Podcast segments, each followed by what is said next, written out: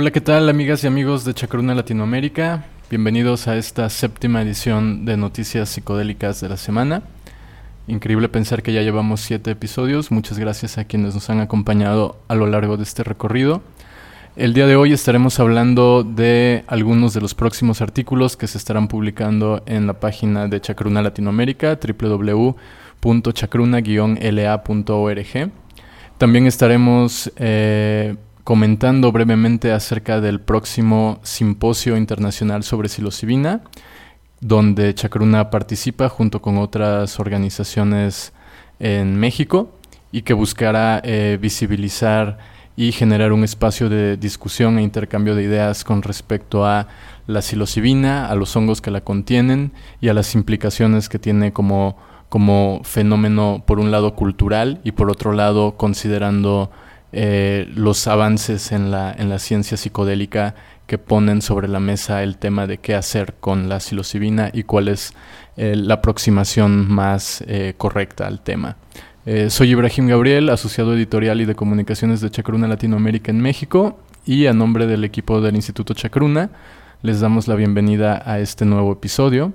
Eh, para quienes no conocen el trabajo de Chacruna, nosotros proveemos educación pública y comprensión cultural sobre plantas medicinales psicodélicas, mientras se promueve un enlace entre el uso ceremonial, ancestral y ritual de estas plantas sagradas con la ciencia psicodélica moderna de, de Occidente. Este episodio, al igual que todos los anteriores, pueden encontrarlo en nuestro canal oficial en Spotify. Y pues bueno, para dar inicio a este, a este episodio del día de hoy, comentarles que el próximo día lunes se estará publicando un artículo en nuestra página web, una breve nota,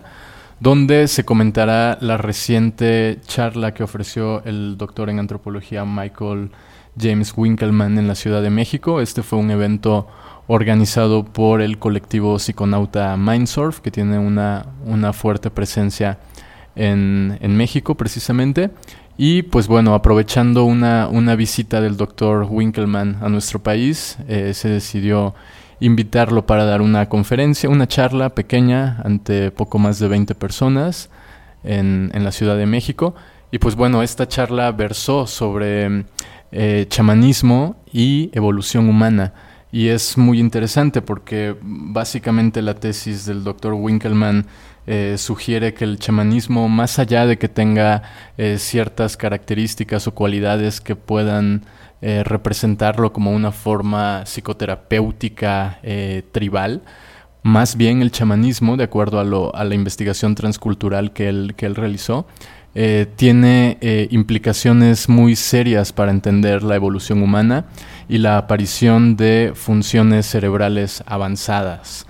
Eh, básicamente lo que, él, lo que él sugiere a través de un estudio eh, muy riguroso donde detectó eh, las diferentes clasificaciones de chamanes, curanderos, brujos, mediums, etcétera, es que estas prácticas, desde, desde elementos rituales como los tambores y el ayuno, hasta el propio uso de sustancias psicodélicas, eh, básicamente habría generado procesos de interconexión en la información que vinculan a esta información con las partes más antiguas del cerebro, el cerebro paleomamífero. Y a partir de esta, de esta integración de información, esta psicointegración, es que habrían aparecido funciones eh, metafóricas y lingüísticas que son propias de la mente humana moderna. De esta manera, él, trata de, explicar cómo el chamanismo, eh, por un lado, sí está en el origen de las religiones, pero por otro lado también está en la base de la evolución tanto cultural como, biológica. Así que bueno, eh, como cortesía del colectivo Mindsurf, también estaremos compartiendo este, este video en, en su nota respectiva que pueden consultar nuestra página web, repito, www.chacruna-la.org. Eh, pasando a otras noticias, también comentarles que Chacruna está colaborando junto con eh, Vía Sinapsis, eh, el colectivo Mindsurf y la Sociedad Mexicana de la Psilocibina para traerles a ustedes el primer simposio internacional sobre psilocibina que versará sobre potenciales terapéuticos, cultura y decolonización. Este, este evento, donde participan cuatro organizaciones, eh, básicamente tocará temas como su nombre lo indica, decolonización, propiedad intelectual, eh, los potenciales terapéuticos, la historia y la antropología de los hongos con psilocibina. Eh, también abordará el fenómeno que está teniendo los hongos y la psilocibina en Colombia, con participación de investigadores y eh, colectivos y organizaciones colombianas. Y también se abordarán, por supuesto, perspectivas filosóficas y culturales en torno al tema, así como derechos intelectuales, eh, qué está ocurriendo con la expansión de la industria psicodélica y las implicaciones que esto tiene para, para la psilocibina. Y por supuesto, eh, también eh, se abordará, como, como ustedes saben, es uno de los temas prioritarios de Chacruna, la cuestión en torno a la decolonización y el conocimiento indígena, que son básicamente saberes y discursos que históricamente han sido eh, relegados a un segundo plano y se mantienen fuera de la narrativa dominante eh, psicodélica global. Así que bueno, eh, todos estos colectivos, incluyendo por supuesto al Instituto Chacruna, estarán compartiendo esta invitación de, manera más formal para este evento que se llevará a cabo el 21 y 22 de septiembre y que se transmitirá totalmente en, en línea. Eh, por otro lado, como ustedes saben, también eh, no queremos dejar por fuera el maravilloso contenido que se comparte en las series eh, semanales que tiene Chacruna en sus diferentes redes sociales. Como ustedes saben, el día sábado está dedicado a la arqueología y los psicodélicos, el domingo a la, a la ciencia psicodélica, el martes a los estados alterados de conciencia, el miércoles al arte wixárika, eh, los jueves a la reciprocidad indígena y los viernes a las plantas eh, sagradas en general. Así que eh, la serie correspondiente al doctor Osiris González, que em,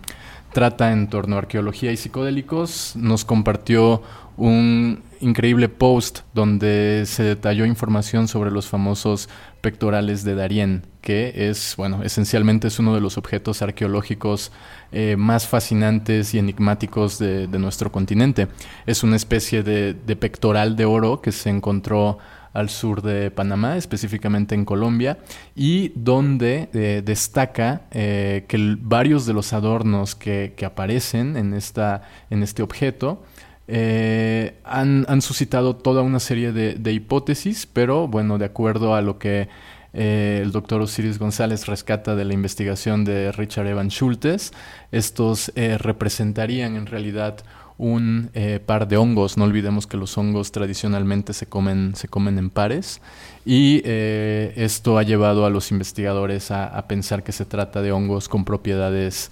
alucinógenas o visionarias. Eh, por otro lado, nuestros domingos de ciencia psicodélica eh, básicamente trajeron a la mesa el tema de qué ocurre con el uso de psicodélicos durante el confinamiento eh, producto de, pues, de la pandemia mundial y de todo el tema en torno al COVID-19.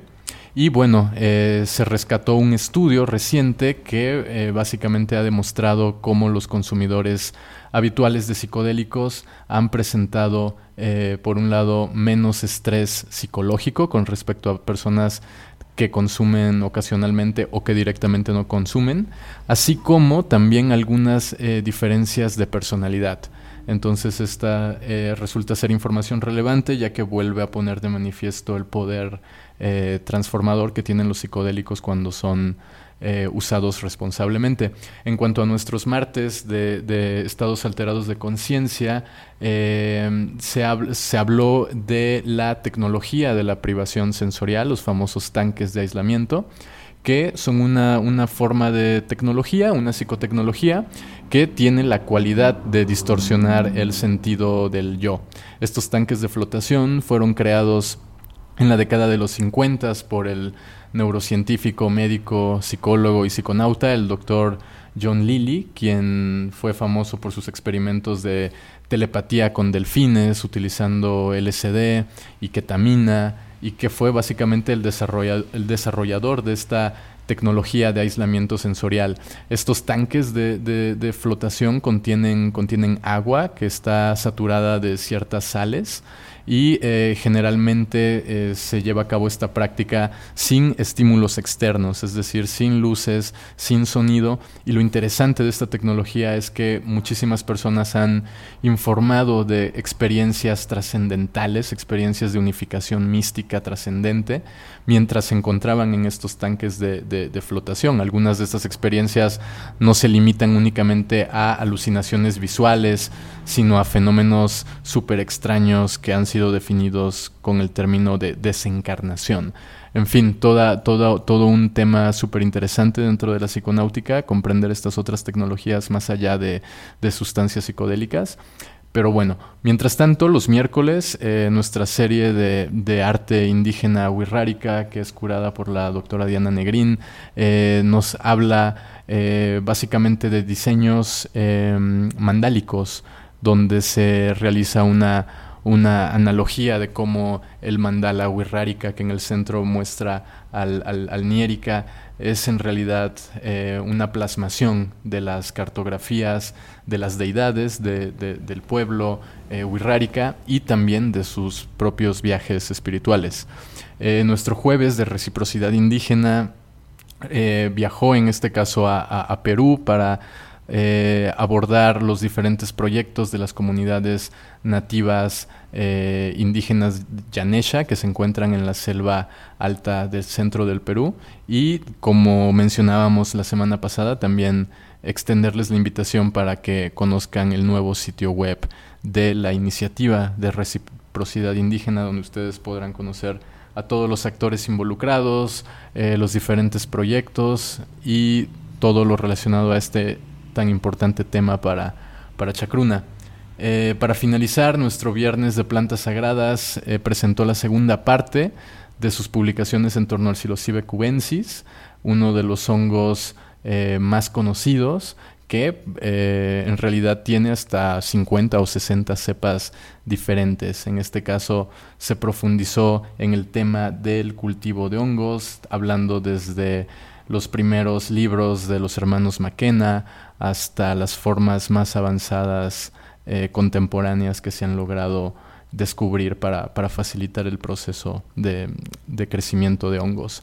Eh, ya para ir cerrando, únicamente invitarles a eh, quienes son investigadores y desean eh, publicar con nosotros, recordarles que nuestro Call for Abstracts, nuestra convocatoria para recepción de artículos sigue abierta y de esta manera pueden publicar con nosotros. Asimismo, quienes deseen presentar a nivel público sus investigaciones, también el próximo mes de noviembre se estará llevando a cabo el Congreso Universitario sobre Sustancias Psicoactivas que organiza vía sinapsis en la Facultad de Filosofía y Letras de la UNAM, así que pueden también eh, contactar a vía sinapsis y conocer cuáles son las bases para, para eh, participar como ponente en estos, en estos eventos. Eh, finalmente nos despedimos, también comentarles que tenemos algunas sorpresas editoriales próximas a revelarse, sobre todo para el público eh, mexicano y latinoamericano interesado en estos temas. Eh, por favor, sigan atentos de nuestras redes sociales. Nos despedimos por el día de hoy. Hasta la próxima.